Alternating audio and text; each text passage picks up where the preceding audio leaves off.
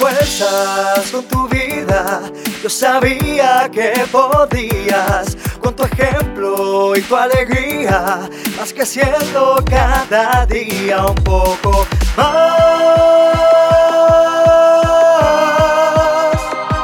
Creemos en ti. Bienvenidos a Mavi, el podcast, el mejor aliado de las personas con impedimentos. Mi nombre es Mildred Gómez, directora asociada de Mavi y madre de un joven con discapacidad. Este será un espacio que promueve la igualdad e inclusión de las personas con impedimentos para lograr un mundo donde sean autodeterminados, valorados e incluidos en todos los escenarios de la vida y así lograr una sociedad sin barreras. Así que si deseas informarte, aprender, empoderarte y superarte, quédate con nosotros. Saludos a todos los que nos sintonizan, nos escuchan a Mavi el podcast en esta nuestra segunda temporada, así que estamos muy contentos de comenzar esta serie de conversaciones y esta serie de podcasts que van a estar dirigidos a muchos temas interesantes, con muchos invitados especiales, con muchas personas con mucho conocimiento en los temas que vamos a estar trabajando. Y recuerden que si a usted le interesa el contenido que nosotros trabajamos en este podcast, no olvide compartirlo, decirle a una persona con discapacidad, a su amigo, a su vecino, que nos dé like, que nos dé seguir y que nos siga en Mavi el podcast por Spotify. Así que estamos en nuestra segunda temporada para los amigos que nos habían escuchado anteriormente. Nuestra primera temporada estuvo dedicada a la ley ADA, una ley con nombre de mujer, pero en esta segunda temporada tenemos diversidad de temas que sabemos que van a ser del agrado de todos ustedes. Y en esta hora vamos a estar hablando de lo que es el movimiento de vida independiente y cómo este movimiento de vida independiente ha transformado nuestra sociedad actual. Y para poder tener esta conversación, que es de muchos años de lucha, entrega por las personas con discapacidad y las personas que están cercanas, tenemos no uno, sino dos invitados en esta hora. Tenemos a el señor Vidal Torres. Saludos, Vidal. Buenos días a todos y a todos los que nos escuchan. Eh, pues estamos aquí, le agradezco a Dios por estar en este día, en esta mesa de trabajo.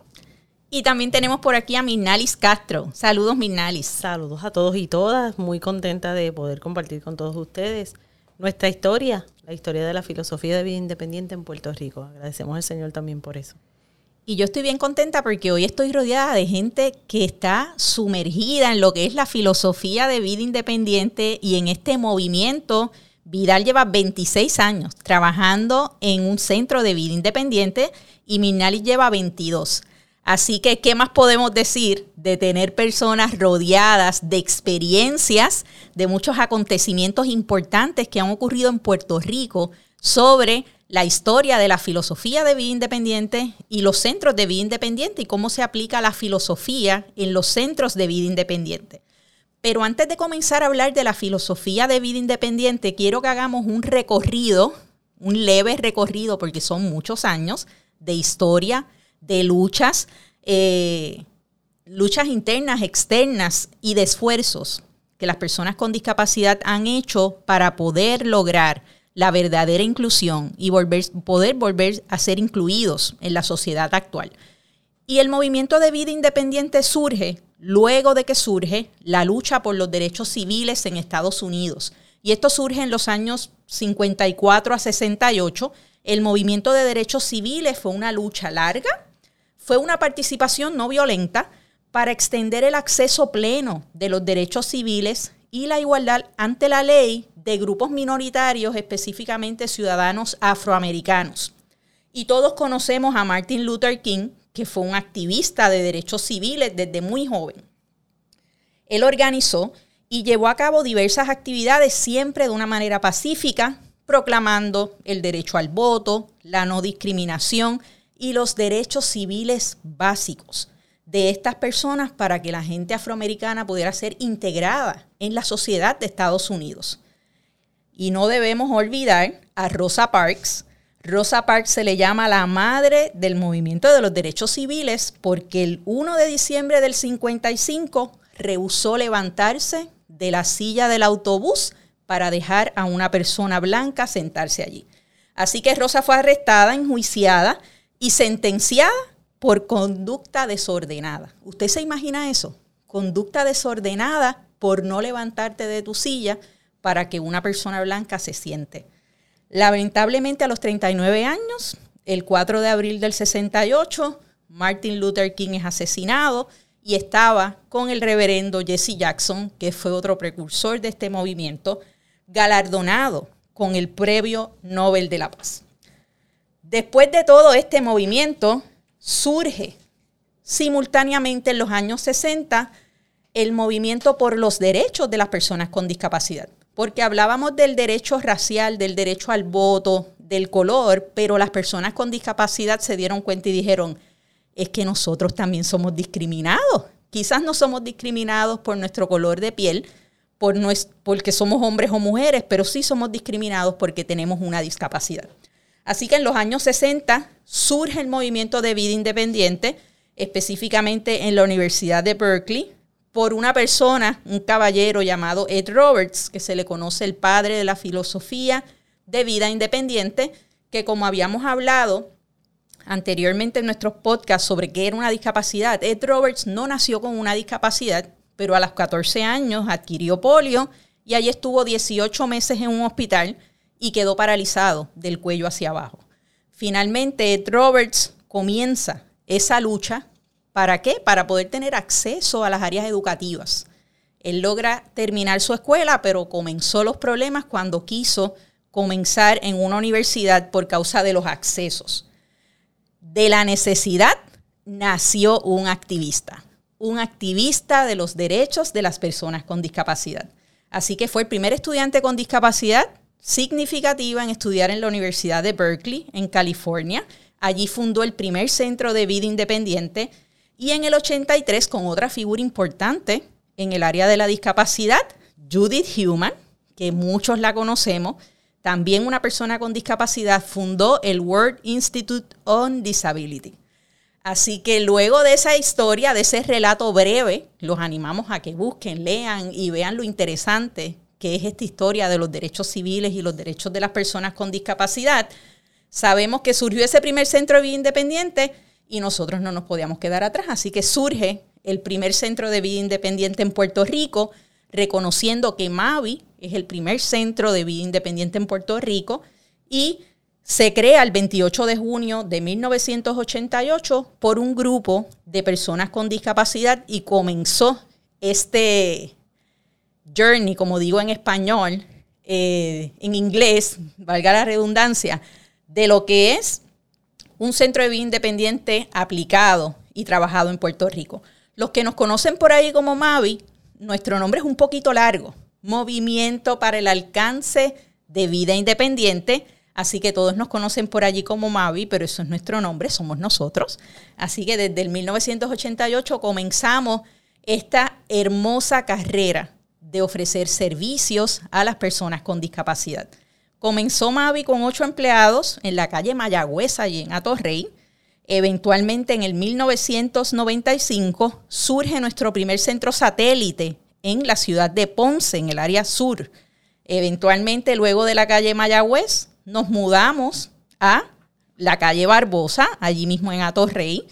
Eventualmente empiezan a surgir muchos servicios en los años subsiguientes. En el 2000 comienza el programa de empleo sostenido. En el 2001 fue un año de muchos retos y muchas cosas nuevas para Mavi. Se independiza el centro de Ponce, de la región sur, viniendo a ser el Centro Ponceño de Vida Independiente, que hoy conocemos como el Centro Pro Vida Independiente, por sus siglas el CEBI, siendo entonces el CEBI el segundo centro de vida independiente en Puerto Rico. En ese año también se crea el centro de Arecibo, comienza el programa WIPA y en el 2002 comenzamos a hablar de tecnología en Mavi y comenzamos a ofrecer servicios complementarios en tecnología, en computadoras. Ese año también se crea Mavi Este, Mavi Región Este. En el 2004 tenemos la red de empleo En el 2005, un año muy importante donde comenzamos a servir de manera directa a la población sorda por una subvención de rehabilitación vocacional. Servir personas sordas basado en la filosofía de vida independiente por personas sordas. En el 2006 se crea el Centro de Caguas. En el 2009 oficialmente Mavi Río Grande recibe fondos parte B y continúa ofreciendo esos servicios, ¿verdad? En Río Grande, en el 2010 adquirimos el contrato y comenzamos con nuestros acuerdos con la Universidad de Cornell. En el 2016 tuvimos nuestra unidad móvil, la única unidad móvil, Centro de Vida Independiente rodante en Puerto Rico para prestar servicios. En el 2017 comenzamos a servir la región norte central y al 2022, porque la lista es larga, tenemos otras localidades, tenemos nuevas localidades en nuestro centro, nos hemos mudado en San Juan, en Río Grande, en Caguas, en Arecibo, todo para prestar mejores servicios. Tenemos una oficina en Mayagüez de empleo sostenido y hemos extendido nuestros servicios como Academia de Líderes, asistentes personales, manos amigas para la inclusión y Mavi Employment Solutions. Así que llevamos 34 años de servicios, de intercesión y de lucha para la población con impedimentos para lograr que la integración y una transformación social e incluir las personas con discapacidad en todos los aspectos de nuestra vida. Así que la historia de los derechos de las personas con discapacidad es larga, de los centros de vida independiente y nos dimos cuenta que la de Mavi es larga, pero mis invitados en la tarde de hoy tienen, han, vivido 22 y 26 años en esto y yo quiero que ellos nos cuenten, que ellos se sumerjan en ese relato que yo le acabo de decir para que nos hablen cómo han sido estos años sirviendo a la población con discapacidad, qué nos pueden decir de esos comienzos cuando ustedes comenzaron a brindar servicios y cómo hemos ido evolucionando y prestando más servicios para la población con discapacidad. Bueno, Vidal Torres, puedo decir que ya somos adultos, 34 años. 34, 34 años siendo el portavoz de las necesidades de la población con impedimentos, de, servicios a la población adulta con impedimentos. Este, y es bien gratificante ver eh, esta carrera, ¿verdad? Donde nos hemos diversificado, donde hemos eh, crecido y continuamos eh, alzando la voz por la población con impedimentos en Puerto Rico. Eh, mirar hacia atrás y ver todo este trayecto, ver cómo este, los sordos se han unificado, ver cómo los servicios los modificamos para responder a la población con impedimento, ver cómo todos los días nos levantamos para trabajar eh, y, ver la satisfacción que tienen nuestros consumidores al lograr sus metas, eso es, eh, eh, es, es una bendición, es una bendición. Y yo quería preguntarle a Vidal, porque Vidal lleva 26 años aquí y yo quiero que él me haga un relato, cómo tú comenzaste aquí, qué posición tú tenías, qué hacías, cuando tú eras un jovencito, quizás no sé si esta fue tu primera experiencia laboral que te, se te abrieron las puertas al área laboral. No, no. Cuéntanos un este, poco pues de mira, Mira, había trabajado en, un centro de vida independiente en Vega Baja. El municipio tenía un proyecto de lo que era más o menos empleo sostenido.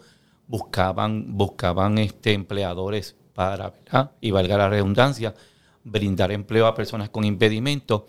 Allí pues comienzo a trabajar, a ser ayudante eh, para aprender a leer a personas con discapacidad. Allí me di la tarea ¿verdad? De, de, ver pares porque yo tengo impedimento. Así que este, me di la tarea de, de, poder este, brindar de lo que ya tenía, dar por gracia por lo que por gracia hemos recibido. De allí, pues, este, allí me conoce la directora. La directora era parte de la junta de Mavi y me dice, tú tienes que ir. Y yo le dije, pero es que yo no cumplo los requisitos. Y es, sí, tú tienes que ir porque tú tienes grandes capacidades y, y Mavi te va a abrir la puerta para que tú eh, puedas brillar. Y yo dije, ¿cómo? pues mire, pues sí. Voy para allá. Voy para allá. Y allí, pues este, en el 1996, octubre de 1996, comienzo aquí como manejador de casos. Te añadí la historia de Mavi. 96 empezó Vidal a trabajar Sí, con nosotros. 96. Este, pues así este, comencé todas, todas las personas que venían, yo le hacía una entrevista. Le hacía una entrevista, le hacía un seguimiento, veía la meta que, que ¿verdad? tenía y así pues yo eh, los repartía a los diferentes eh, consejeros que había. Y estaban ahí en la calle Mayagüez, Estábamos en la calle Mayagüez. que fue el primer, la primera El oficina primer de sí, Mavi. La primera oficina de Mavi. Sí, porque eh, comenzamos en el centro médico, pero como el centro médico lo, que em- eh, ejem- em- amplifica es, o lo que se asemeja de una persona enferma o que tiene trauma, pues nos dijeron, ustedes van a solicitar los fondos, pero tienen que irse a la comunidad, que es lo que es un centro de vida independiente. Y Vidal trae algo importante que el movimiento de vida independiente y el modelo de vida independiente se aleja de lo que es el modelo médico, Médico. de que las personas están enfermas. Exacto. Y pues ahí pues se dio la tarea este grupo inicial de ponerle Mavi para que sonara puertorriqueño este, y con un, con un buen, con un buen ¿verdad? nombre, Movimiento para el Alcance de Vida Independiente, que eso es lo que hemos hecho todos estos largos años que llevamos eh, trabajando en pro de la, de la población. Así que se- mover, mover a la población a lo que es una vida independiente. Así que ese nombre tan largo es bien puertorriqueño y yo lo acabo de aprender en esta hora. Sí. sí. Por eso, ¿verdad? Este, los, los que iniciaron este proyecto, pues, este, ¿verdad? Eh, Esta entidad, pues, eh, eran bien puertorriqueños, este, llevaban bien profundo lo que es la puertorriqueñidad. Es decir, hay que ponerle un nombre que, que- que resalte le- lo que es Puerto Rico. Así que tú recibías las personas allí, Vidal, le hacías un cernimiento y distribuías esos candidatos, esos casos con tus compañeros basado en las metas que ellos tenían. Exacto. Y estuvieron allí en la calle Mayagüez y después seguiste en esa posición. ¿Qué recuerdas de esos años? Pues mira, tengo muchos recuerdos, este, pero hay uno que me marca y es que, ¿verdad? Este, allí inicialmente, pues boté, el golpe, eh, la, novatada, porque pues yo tenía que entrevistar a, personas y me llega un chico con, con discapacidad intelectual un poco significativa y, ¿verdad? Le hago la entrevista, la mamá está allí conmigo y todo muy bien y, él- y ella me dice, pues mira, es un canto de pan, él no es, no es, él no es agresivo y parte de, de- de lo- de- de la, de la política de nosotros es, ¿verdad? Que nosotros pues no puede, no puede ser agresivo o no, o no puede este, eh, Causarse daño ni él Sí, ni a otros. Exacto. Y entonces, este, pues resulta ser que cuando empieza Lourdes a enseñarle a barrer, porque Lourdes era técnica de vida independiente, pues ella, sí, papito, vente, vamos a barrer. Esto se hace así cuando le da la, la, la coba y dice, no. Y Lourdes con su santa calma vuelve y mira, esto se hacía así, se hacía así. Y él le dice no. Y cuando le dice no, había una mesa de plástico redonda, pequeñita, en medio del salón. Y ese muchacho ha cogido la mesa, la ha tirado contra el techo y todo el mundo salió corriendo. Y yo dije, wow, la mamá estaba. Y yo le dije, mamá, ¿qué pasó aquí? Y me dice, pues que si te decía eso, pues ¿Verdad no, que me no? lo aceptaban. Ok. Y entonces yo dije, wow, pues hay que trabajar, ¿verdad? Hay que trabajar esa- esas emociones, hay que trabajar con, con un psicólogo, hay que ver, ¿verdad? Que él esté estable para continuar los servicios. Y siempre me acuerdo de eso porque corrimos. Así que historias así se, se escuchan en los centros de vida independiente y esa historia se puede dar hoy día y vemos que es una historia de hace unos cuantos años atrás. Y me gusta mucho dialogar con Vidal porque Vidal tiene una discapacidad y vive lo que es la filosofía de vida independiente. Y usted ver una persona que no tiene nada que probar luego de 26 años eh, realizado y continuando trabajando con todas estas experiencias, sé que tienes muchas experiencias por allí por vivir. Pero quiero que Minalis, que está aquí también con nosotros, que tiene muchos años de experiencia también en los centros de vida independiente y en este mundo de vida independiente, nos hable un poquito de cómo ella comenzó aquí, de, eh, trabajando en un centro y algunas de esas historias que quizás marcaron, porque ciertamente este, tanto Vidal como Minalis tiene que algo pasar para ellos poder continuar trabajando ¿verdad? con esta población. Pues mira, yo llego aquí en el año 2002, 2000, perdón. Y vengo, yo tengo un bachillerato en administración de empresas, vengo de proyectos de empleo eh, en entidades, eh, instituciones educativas, instituciones educativas que, que brindaban algún tipo de servicio de empleo. Así que salgo de allá, llego a esta entidad porque eh, mi familia, mi hermana tiene impedimento significativo. Así que me pareció bien eh, curioso lo que era Mavi. No había internet eh, en ese momento tan fácil como para uno googlear como uno hace ahora rapidito. Necesito, no, simplemente ahí estaba la posición, pues vamos a ver qué es lo que, lo que hay aquí. Y, en efecto, el 15 de noviembre del 2000 entró a trabajar a esta organización. Un día como hoy. De noviembre, de noviembre. estamos, eh, no estamos en 15 de noviembre, este, ya cumplió un mes. un mes, un mes. Y, y llego a esta organización que cuando comienzo a trabajar era lo contrario a lo que tú puedes ver en cualquier otro lugar. Porque cuando uno va a algún, ¿verdad? A recibir algún servicio o tú entras a trabajar en algún sitio, lo menos que tú encuentras son personas con impedimentos físicos, ¿verdad? Porque son los que se ven, hay otros que no se ven.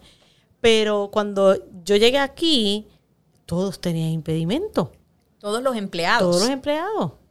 Eh, unos en silla de ruedas, otros eran ciegos, otros eran sordos, este, todo, de todo tipo de impedimentos.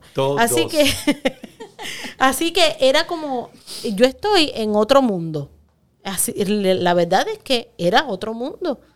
Y ver el, trato igual que todos recibían y que todos se ofrecían, desde el, trato igual, desde lo más bonito hasta lo más cruel y, bromas y todo eso, pero era, era, el era normal.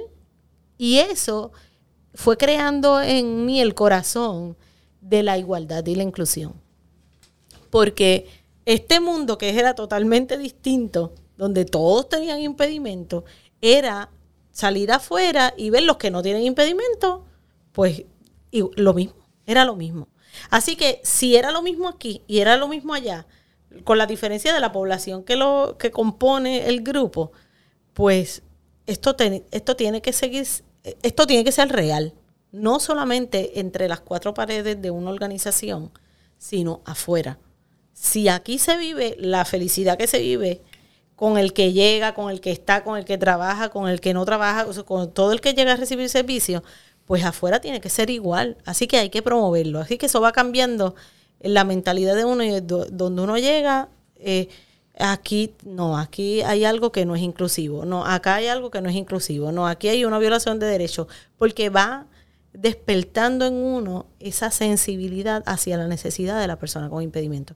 Así que yo comienzo un el proyecto de empleo sostenido con, un equipo de, trabajo eh, y comenzamos a, buscar empleo para personas con impedimentos significativos que llevaban mucho tiempo en, rehabilitación vocacional esperando por ese servicio. Y, y eran casos difíciles para conseguir empleo. Y en una ocasión, ya llevábamos un tiempito, eh, yo había una chica que ella tenía una condición emocional y las razones de esa condición emocional era porque no encontraba empleo. Según ¿verdad? las evaluaciones psicológicas, etcétera. Y era como que este círculo de no salir de yo necesito empleo, tengo una condición emocional que no, no, no, ¿verdad? no, no mejoro, porque necesito empleo, pero no lo encuentro. Así que nuestra labor era hacer que eso fuera realidad. Y, y, se nos hizo bien difícil. Y en una ocasión venía caminando por la calle, venía del almuerzo y, yo digo, Señor, tú tienes que hacer algo. Esta chica tiene que encontrar empleo. Amén. tienes que ayudar. Porque si no, yo renuncio y me voy, me voy en el momento. Tú me, tú me ayudas. Fuiste brava. brava, atrevida. Pero llegué a la oficina y esa tarde me llamó un patrono para entrevistarla. Esa tarde me llamó Walmart y lo puedo decir, ¿verdad? Porque realmente fueron auspiciadores del programa mucho tiempo y, lo han sido, siguen siendo auspiciadores de, de nuestra organización y la llamó para una entrevista y le dieron el empleo. Y es muy interesante eso que Minari relata, porque como actividades y cosas del diario vivir, que para cualquier persona es parte de su normalidad, puede exacerbar las condiciones de una persona con discapacidad. Porque Minari dice, mira, lo peor de esta joven era que estaba peor y peor porque no conseguía trabajo. Así que es muy interesante, es muy interesante. Luego seguiste en, en, empleo sostenido. Y logramos, ¿verdad? Sí, y lograron ubicarla. Seguimos en empleo sostenido hasta que se da la oportunidad de entonces abrir un centro en, Carolina, junto con la Iglesia Bautista de Carolina, eh, la Fundación El Chaday, más bien, es una entidad que ellos tienen. Y ahí comienza entonces la historia de Mavi de Río Grande y hasta ahí, ahí sigo. Y, y recuerdo una, un, hablando así de anécdotas, de un chico que nosotros le estábamos dando destrezas de vida independiente y uno de los compañeros le está enseñando a cocinar, porque eso es algo que nosotros hacemos. Y le enseña el abrir, le va a enseñar cómo abrir una lata de eh, vegetales. Y eh, el, compañero le toma, ¿verdad? Le, le, abre latas y le dice, lo vas a hacer de esta manera. ¿Verdad? De lado, como regularmente todo el mundo lo hace. Y él coge la lata y lo pone sobre la lata. Y empieza a abrirlo y el compañero le dice, no, no es así, es así, de lado. ¿Ves? Lo pones y empieza a mostrarle porque nosotros modelamos la, la, tarea. Y el chico coge el abridor y lo vuelve y lo pone. Y mm, él le dice, no, no, no, no, mira, vamos a hacerlo de esta forma. Pues el joven vuelve y pone el, el abridor de latas encima de la lata y comienza a abrirla.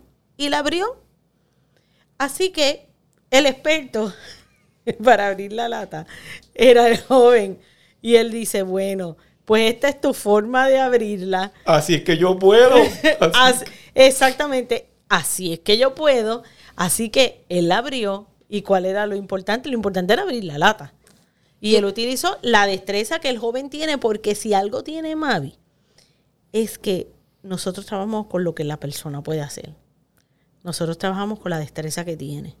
Porque lo que no tiene, pues el que no tiene algo no lo tiene. Pues para qué nosotros vamos a tratar de hacer que lo tenga así, vamos a usar las destrezas, las habilidades, las capacidades que tenemos. Y los centros de vida independiente trabajamos con las capacidades de la persona. Así que los centros de vida independiente van desde abrir una lata, que es algo tan normal, ¿verdad? En la vida diaria, hasta ubicar a una persona en empleo.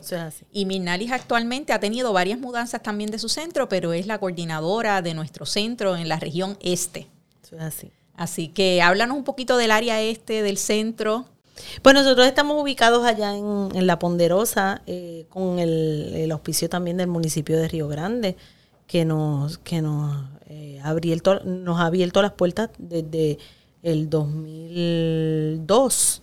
Bueno, no, 2002 estábamos en Carolina y luego estuvimos unos años, 2007 más o menos, 2006, fue que nosotros eh, nos mudamos a Río Grande y allí pues estuvimos en Palmer, cerquita del Yunque y ahora estamos en, en La Ponderosa. Y allí pues estamos ofreciendo los servicios de vida independiente eh, para la comunidad de la zona este desde Canóvanas hasta Vieques y Culebra. Yo le digo por las 65 de infantería hasta Vieques y Culebra. Eh, antes teníamos una, región un poquito más grande, pero pues se, cambió la, la región y ahora es un poquito más pequeña, pero pues allí estamos haciendo lo propio. Qué bien. Y Vidal, de la calle Mayagüez, de estar recibiendo a todas esas personas, Hoy día es el coordinador de nuestro centro en Arecibo, que ha tenido muchas mudanzas también. Así que está en la villa del Capitán Correa. Bueno, para hacer el cuento corto, eh, en el 2008-2009 se culminan unos fondos de asistentes personales en el hogar. Se acabaron los fondos y yo tenía a cargo ese, ese, ese programa. Allí teníamos 25 personas brindándole servicio, no, 60 personas brindándole servicio, 25, 25 asistentes personales. Eh, se acaban los fondos y la directora Rosemary Esteves para aquel entonces me dice, bueno, aquí se acabó, no hay nada más. Este, o te vas para Arecibo o te tengo que decir adiós. Y yo dije, ¿cómo? pues, y que hay en Arecibo. En Arecibo no hay nada. No hay nada. Tú lo vas a hacer. y yo, ¿ah? y yo, pues, pues bienvenido sea. Tengo que, tengo que probar mi liderazgo aquí a ver si es verdad o no. Y entonces tuve ese primer año visitando los diferentes pueblos de la región, que eran 14 para aquel entonces, eh, y escogía uno diario y venía a, los viernes a San Juan a hacer el informe de toda esa semana. Así estuvimos ese año, ese 2010-2011, y, eh, eh perdóname, 99-2000 y en el 2000-2001 eh, nos abren un espacio en Consorcio Norte Central. Allí comenzamos en ese año este, un coordinador, una, una técnica de vida independiente y un especialista de vida independiente en dos cubículos. Uno, un cubículo para mí. Y no para ellas. Y otro para ellas. ¿Cómo lo hacíamos? De verdad que no me acuerdo. Ya borré. Pero realmente lo hicimos. De allí tuvimos un año y tuvimos que salir de allí porque empezó el, movimiento a crecer. El primer año tuvimos 42 personas de la nada y así seguimos creciendo, ¿verdad? Hasta el día de hoy, este, ¿verdad? Que estamos allí ininterrumpidamente como está Mavi, ¿verdad? No empecé a todas las situaciones que han pasado en estos últimos 34 años. Hemos sido la voz cantante y el mejor, el mejor aliado de las personas con impedimentos. Y es bueno escuchar estas historias y estos relatos después de, hablar un poquito de historia, porque ciertamente son las cosas que pasan a diario, son las cosas que han pasado las personas que llevan tiempo con, con, nosotros aquí en Mavi, y son historias que contar. Y todas estas historias son importantes para poder ofrecer servicios, son parte importante de la historia de la expansión de servicios en Puerto Rico, reconociendo que Puerto Rico tiene una topografía eh, bien diversa, reconociendo que Puerto Rico tiene muchas áreas rurales y que no tiene, al igual que hace 34 años atrás hoy, servicios apropiados de transportación. Así que teníamos que expandirnos por la isla y pienso que lo hemos logrado. Así que las historias son importantes porque es lo que marcan eh, la historia de todo lo que hemos hecho. Así que quería seguir con Vidal para que Vidal nos hable un poquito, ¿verdad? Contamos ya un poco de la historia de los centros de vida independiente en Puerto Rico, pero esos amigos que nos están escuchando y están escuchando el contenido de este podcast, Vidal como persona con discapacidad y conocedor y vividor de lo que es la filosofía de vida independiente, que esos amigos que nos escuchan sepan qué es eso y con qué se come, ¿verdad? Eso de la filosofía de vida independiente. Pues mira, la filosofía como tal es una manera de vida una manera de vivir. Y la filosofía de vida independiente lo que dice es que nosotros tenemos los mismos derechos, pero queremos las mismas oportunidades. De eso es lo que se trata la filosofía. La filosofía es, mira, la ley establece que todos somos iguales, ¿verdad? Que la dignidad del ser humano es inviolable, pero eso está escrito y muchas veces no se da. No hay trato digno, no hay igualdad, ni, ni para servicios, ni para empleo, ni para transportación, que lo seguimos hablando. Para todos estos servicios que la comunidad en general tiene, la población tiene que rogar muchas veces para poder vivir dignamente. Y la filosofía lo que establece es, mira, pues eh, todos somos iguales ante la ley, pero queremos las mismas oportunidades que todos los demás. Y de eso es lo que se trata la filosofía de vida independiente. Y tú traes ahora la definición de la filosofía de vida independiente y no es otra cosa que las historias que ustedes han contado aquí en este espacio. La historia de que quiero que la oportunidad de cocinar y poder abrir esa lata, la oportunidad de poder tener un empleo y estar en igual de condiciones.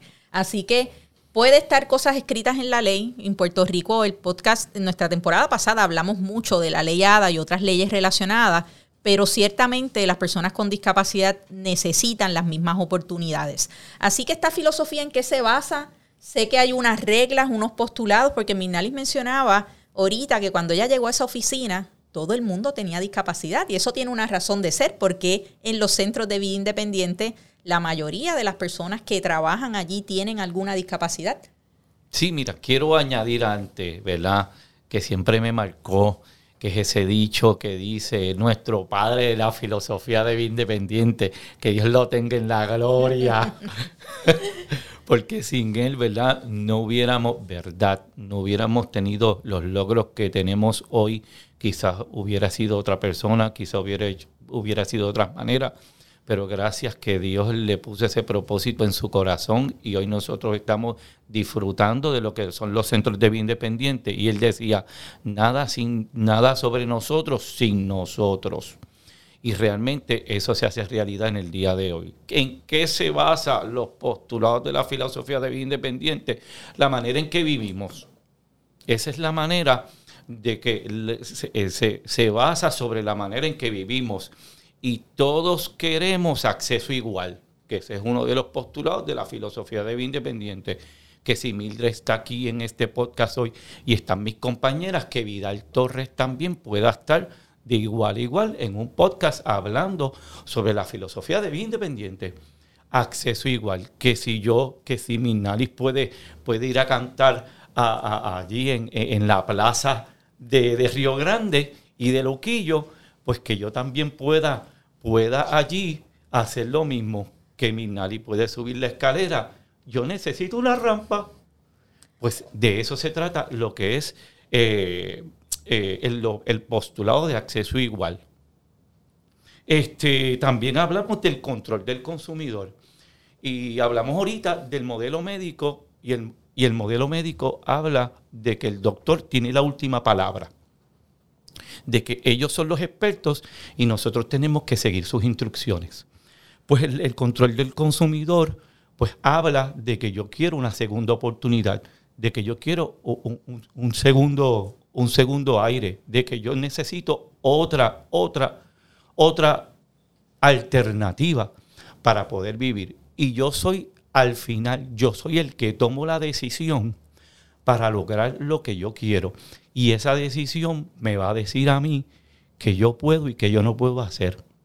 De eso es lo que se trata, lo que es el control del consumidor. El control del consumidor me da nuevas experiencias.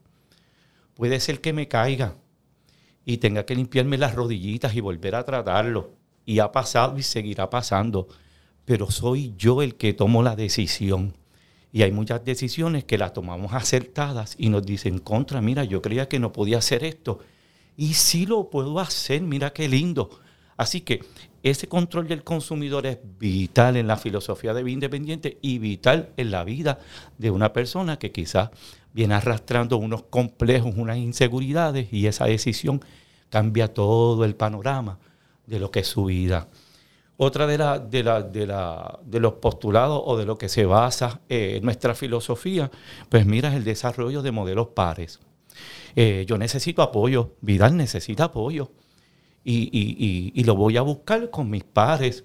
Quizá un par mío ya ha pasado por, esta, por, eh, por alguna situación que yo, que yo me caí, que yo no supe cómo trabajarla.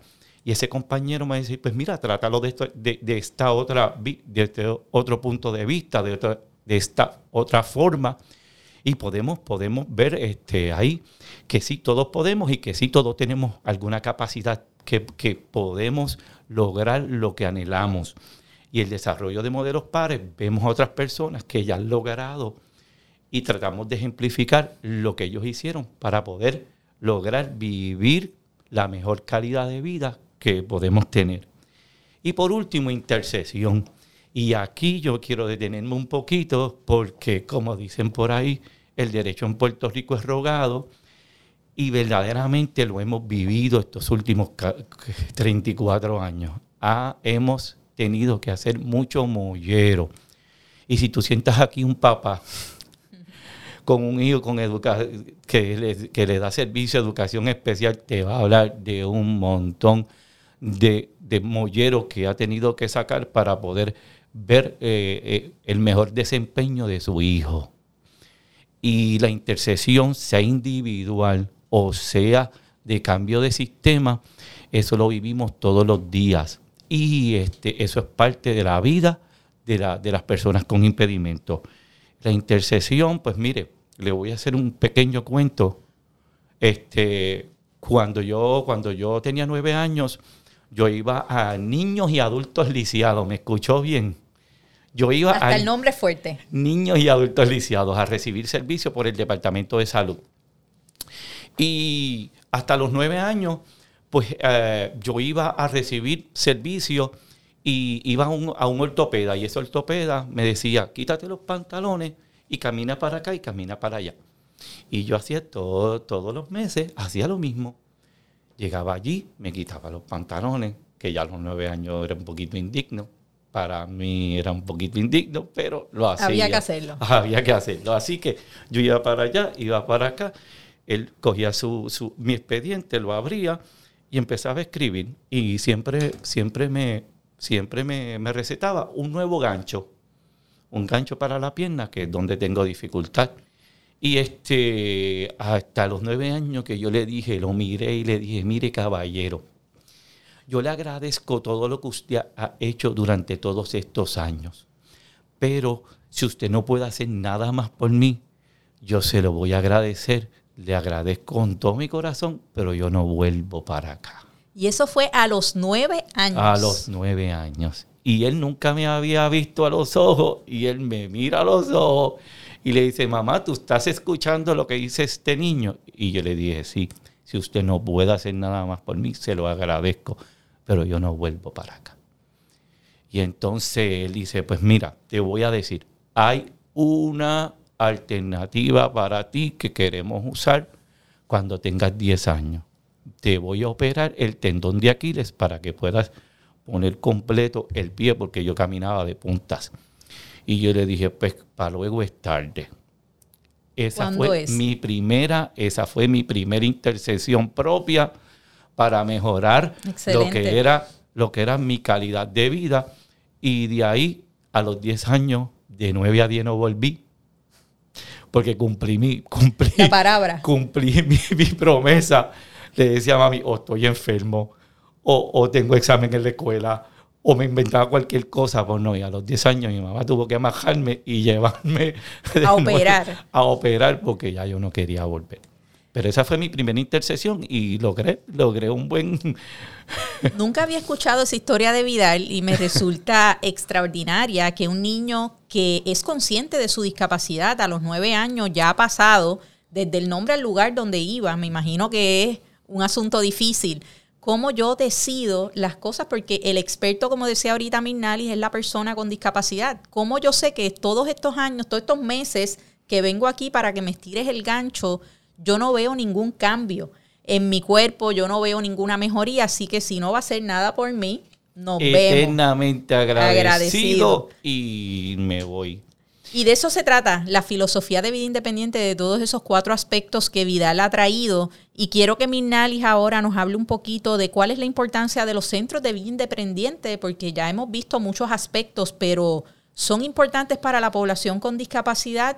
¿Qué hace un centro de vida independiente diferente a todas las otras organizaciones que prestan servicios y cómo las personas con discapacidad necesitan los servicios que se ofrecen en los centros?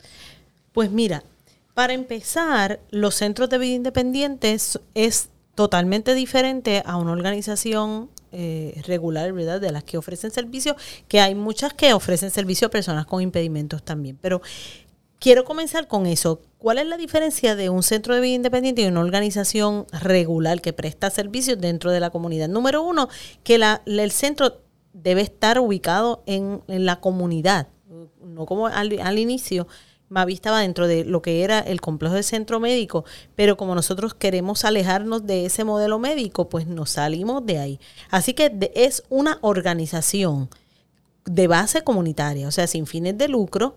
Y la diferencia de esta y otras entidades eh, eh, que dan servicios en la comunidad es que es controlada por personas con impedimentos, manejada y controlada desde la junta de directores hasta los empleados que trabajamos en Mavi.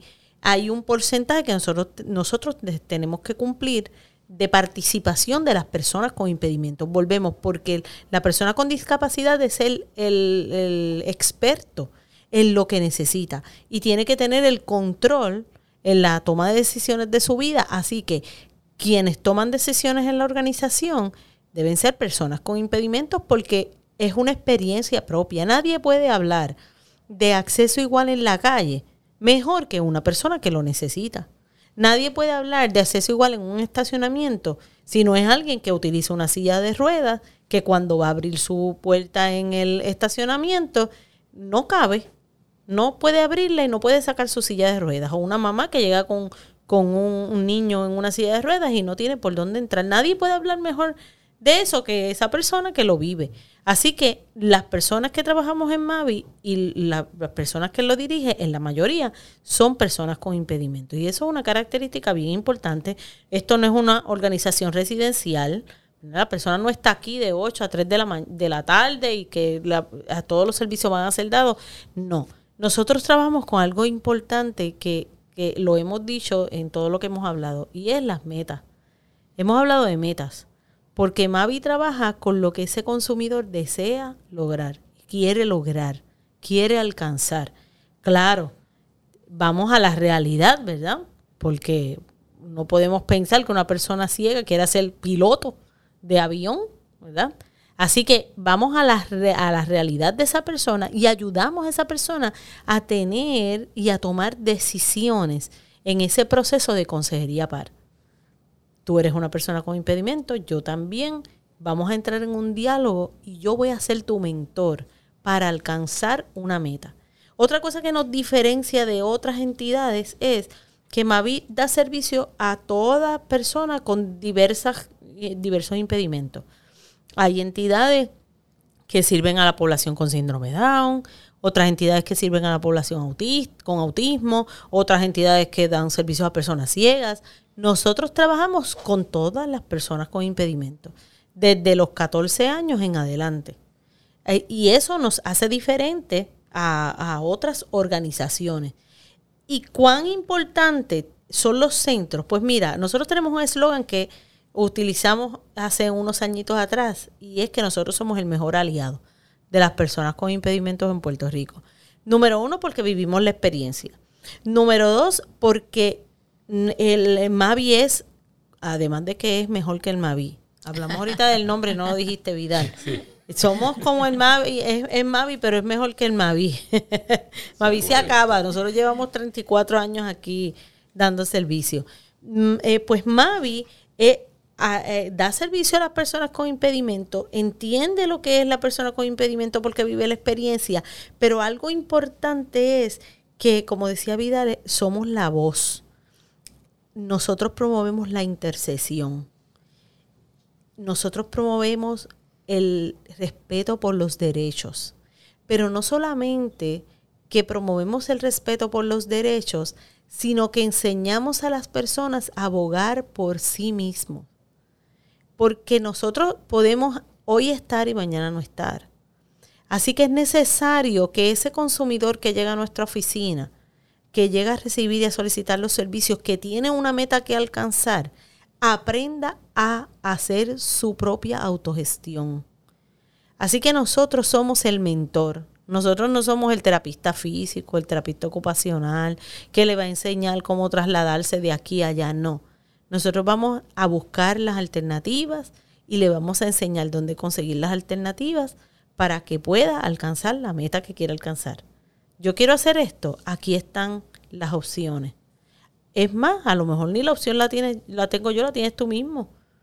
Y en esa conversación hacemos que ese consumidor y que esa persona con discapacidad encuentre las alternativas y los caminos para alcanzar la meta que quiere, que quiere lograr. Algo bien interesante es que durante estos años que lo, mencionó, lo mencionaste, Mildred, y fue la entrada de nosotros como entidad a hacer intercesión por las personas sordas. Y, ese resultado y ese, esa, esa semillita, sí, semillita germinada, como la cosecha del esfuerzo en aquellos años, la vemos ahora.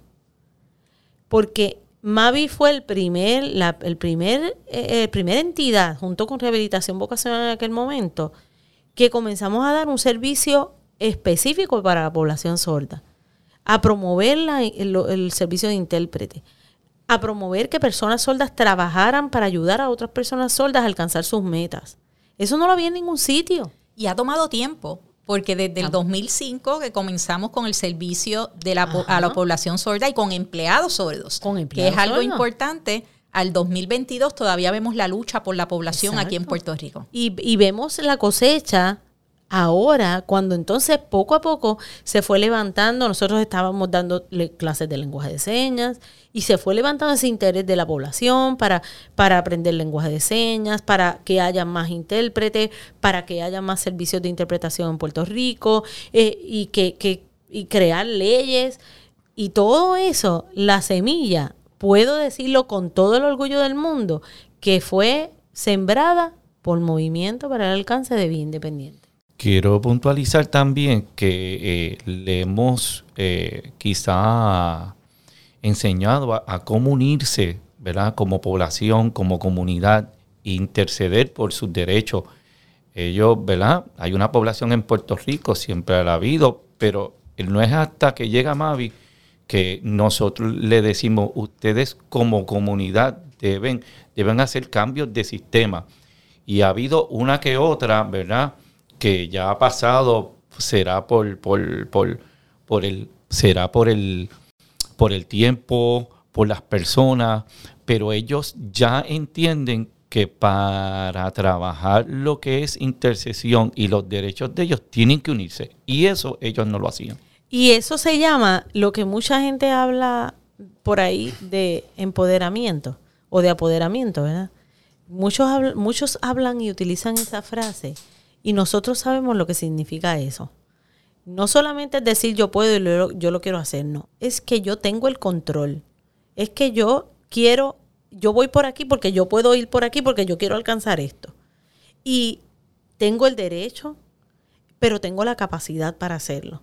Y nosotros hemos promovido el empoderamiento desde antes de que se empezara a usar la, palabra. en Puerto Rico y eh, en, Estados Unidos el empowerment y que ahora sea tan, eh, ¿verdad? Sea una, una palabra muy, muy, utilizada en muchas áreas de la vida. Nosotros comenzamos con eso hace 34 años eh, aquí en Puerto Rico dándole la oportunidad a las personas con impedimentos de entender que tienen el derecho a tener el control en la toma de decisiones de su vida. Y hoy día podemos hablar de que hemos hecho intercesión no solamente por los servicios de transportación, que eso es una la machaca de todos los días, hemos hecho eh, eh, intercesión por los servicios de manejo de emergencia, por ser, ¿verdad? Por, por la respuesta a, a procesos de emergencia inclusivos. Y, de, y llevamos con eso desde María desde 2017. Llevamos que con nuestra lucha y esto viene dando cosechándose ahora. Yo quiero decir algo este que también en manejo de emergencia que la gente no veía la necesidad hasta que no la pasa, no y muchos muchos de los municipios que nosotros tocamos y nosotros le llevamos lo que es las estrategias para, para atender la población ellos no, no podían visualizar eso y nosotros le, hemos hecho visible la necesidad de la población y que ellos tienen derecho a recibir, eh, a, ser recibidos en, en, los refugios, a dar un, servicio de calidad a la población. Y todo lo que ustedes están hablando es la última pregunta que le iba a hacer. ¿Cuál es esa importancia de la prestación de servicios y de continuar servicios? Todos esos datos que nos están dando ustedes sobre la importancia y cómo ha afectado eh, y cómo ha eh, afectado y apoyado y trabajado los centros de vida independiente junto con la población para accesar a servicios. La importancia de que un centro de vida independiente continúe brindando servicios a nuestra población es, número uno, aquí eh, en Puerto Rico hay muchas entidades que sirven a los niños con impedimentos, que tienen muchas necesidades, pero la niñez se acaba a los 18. Y de los 18 a los que una persona, ¿verdad? Parta de esta tierra, hay muchos años. Y una persona con impedimentos que necesite servicio va a estar mucho más tiempo en una vida de adulto que en la vida de niño. Así que es totalmente necesario que personas, que la comunidad le preste servicios a una población que se queda desde los 18 años que sale de la escuela en el limbo, no hay más nada, no hay más servicios. Así que los centros de vida independiente trabajan con ese adulto con impedimento o ese joven, ¿verdad? En su proceso de adultez, alcanzar una meta para que sea productivo en nuestra sociedad y para que alcance la inclusión plena que todos tenemos derecho a ser tratados como iguales, ser tratados con, el mismo respeto que es tratado cualquier otra persona, con o sin impedimento.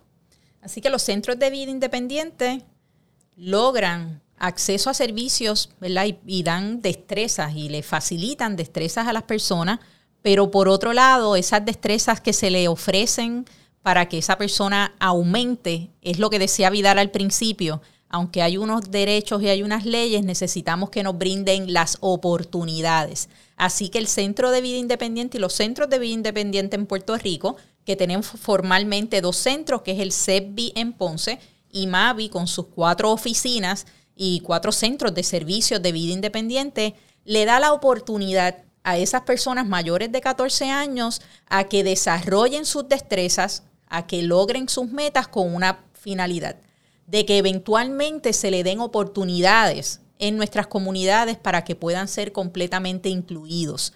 Así que esto es muy, muy importante, lo que decía Minalis, a los que nos escuchan. Recuerden que los niños van a crecer, que los niños después de los 18 años, muchos se quedan sin ningún tipo de servicio y queremos recordarle que allí está Mavi para prestarle servicio. Si usted conoce a alguien, tiene algún familiar, algún amigo que necesite alguno de los servicios de nuestro centro de vida independiente, no duden en llamarnos al 787 758-7901 y gustosamente los orientaremos sobre los servicios que nosotros ofrecemos basado en las metas del consumidor. Así que muchas gracias a Vidal, muchas gracias a Minalis por aceptar esta invitación, esta encomienda en nuestro primer podcast de nuestra segunda temporada, recordándole a todo el mundo que continuamos con información con diferentes tipos de podcast en esta segunda temporada, diversos y debemos recordarnos de esos hombres y de esas mujeres que a través de su empoderamiento, sin saber que era empoderamiento, de sus fuerzas, de sus batallas, como fueron Martin Luther King, Rosa Parks, Judith Human, Ed Roberts, lograron acceso para que las personas con discapacidad fueran tratadas de una manera igual, sin discrimen, pero por otro lado, como decía el compañero, proveyéndole oportunidades. Así que gracias a todos esos amigos que nos escuchan. Recuerden sintonizarnos a través de nuestro podcast. Si les gusta nuestro contenido, compártalo y llámenos al 787-758-7901. Gracias por escucharnos. Si encuentras interesante nuestro contenido, recuerda compartirlo. Suscríbete desde tu plataforma favorita y déjanos tus 5 estrellas en iTunes. Síguenos en nuestras redes sociales y comunícate con nosotros a nuestro email podcastmavi.gmail.com. Y recuerda que al igual que Mavi, tú también puedes ser aliado de las personas con impedimentos para lograr la verdadera inclusión.